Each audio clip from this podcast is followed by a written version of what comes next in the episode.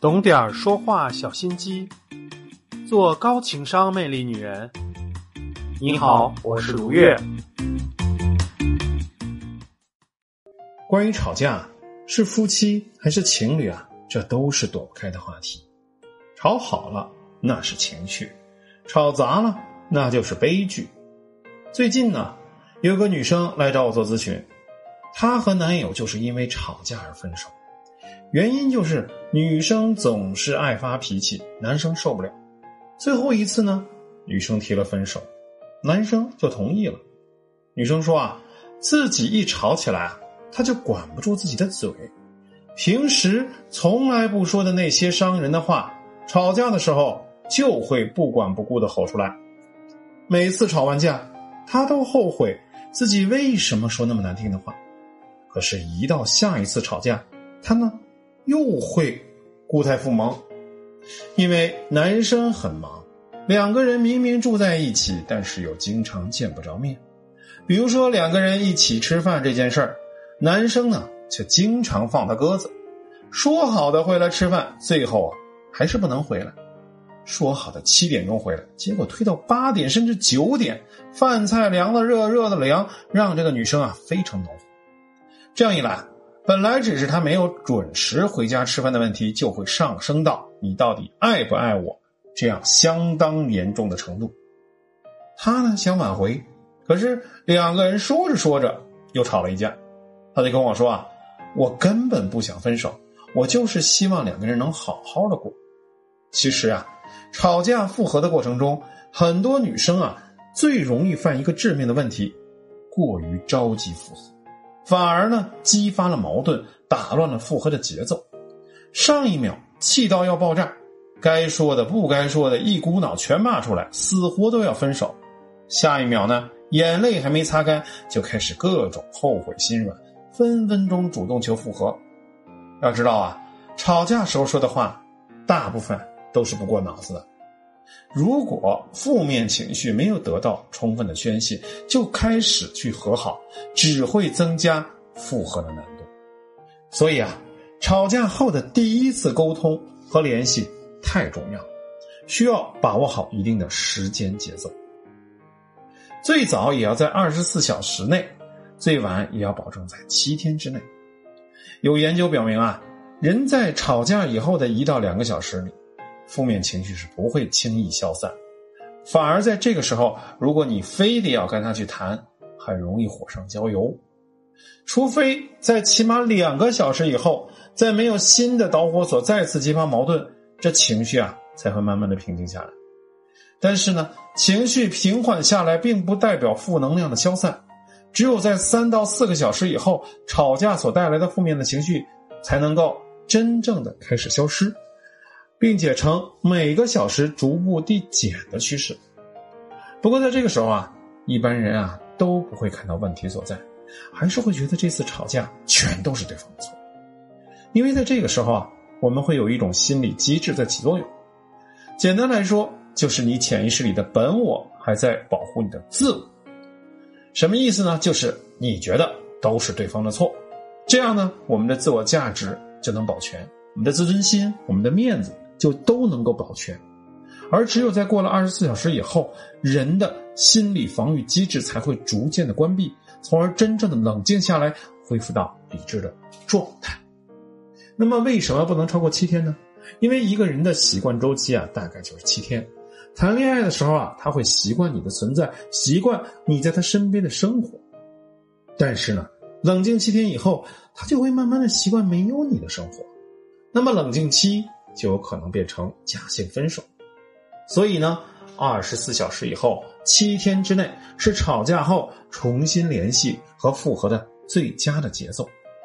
掌握了节奏和时间以后，该怎么办呢？学会三个要点，让吵架成为升温剂。换一种思维，换一种态度，也许吵架就可以让你们越吵越甜呢。第一呢，是要学会倾听，对事不对人。首先呢，倾听是需要注意两点：先暂停，转移注意力，等双方的情绪稳定以后，再回来讨论问题。战火开始的时候啊，最好岔开话题或者离开现场，等双方都比较冷静以后再去讨论引起争端的事儿。比如说，保持一定时间的沉默，然后冷不丁来一句：“你以为你聪明、长得帅、声音好听就比我说的多啊？人家说话没逻辑，也要给个机会给人家嘛。”这样一来啊，对方就被你逗乐了，你就打破了他原有的愤怒的框架。又比如说，因为对方晚归而吵架以后，等他气儿消了差不多的时候，就可以说：“我们可以谈谈刚才发生的事吗？我心里有点不舒服。”在确定也愿意和你沟通以后，你就继续说：“我知道你每天啊上班都很累，你晚上呢回家这么晚。”我一直都很担心，我一个人在家里有点害怕。你回来以后，我一着急就发脾气了。你能不能说说你心里的想法呢？这样呢，就可以让双方都觉得自己的感受和观点都被听进去了，有沟有通，对吗？这个时候一定要注意对事不对人，而不是再次点燃战火。你要控制好情绪哦，切记不要说“你总是这样，你就是这样的人”。等等价值判断的话，第二呢，提出真实的需求，而不是猜猜猜。很多时候啊，女生吵架的时候都会有这种错误的想法，觉得自己干嘛要告诉他自己心里怎么想的呢？他要是真的爱我，那就一定能猜到我的想法喽，这才是真的了解我啊！姑娘们，沟通就是要解决问题的。如果他都知道你怎么想了，那么你们之间就没有问题了。所以。我们有什么想法，就一定要直接说出来，在提出请求的同时，要说明自己的感受和需要，这样更容易得到积极的反馈。比如说，你想让他多陪陪你，就不能说你每天都这么忙，干脆住你们公司算了，还回什么家呀？正确的说法是：第一，说出事实，亲爱的，你最近都不怎么陪我了，关心我了呢；第二，说出感受。我心里有些许的不安呢，我感觉很失落哦。第三，说出需要，其实我心里还是很渴望你在不忙的时候也能主动关心一下我。说出清晰明确的需要，我希望你每周有三天八点之前回来，咱们一起吃晚饭。每两周可以一起看个电影。如果临时有事儿的话，可以留着下次补给我。你看怎么样啊？你这样去说，他才能知道你要的什么，是不是啊？他也能够知道你生气的由来和你的需要，这样就能让冷却的感情升温了。第三，适当采用一些吵架的小技巧。你想要别人怎么对待你，你首先要学会怎么对待别人。当你不想被伴侣大吼大叫的时候，首先你自己要先降低声音。再比如说。吵架的时候，说话的时候少以你作为开头，而是尽量以我作为开头。当我们被一些负面的情绪所笼罩的时候，以你开头的语句经常会带有一些指责和怪罪，反而呢会越吵越严重。在心理学上啊，有一个名词叫做自重感效应，简单来说就是觉得自己很重要。我们每一个人都渴望成为他人眼中重要的人，这是人类本性最深层次的驱动力，是两性相处的真理。人在焦虑的时候啊，最容易感觉到失重。为了把重心拉回到自己身上，他需要通过别人的肯定来强调自己的重要性。所以呢，大部分争吵啊，都来源于想要获得另一半的肯定和支持。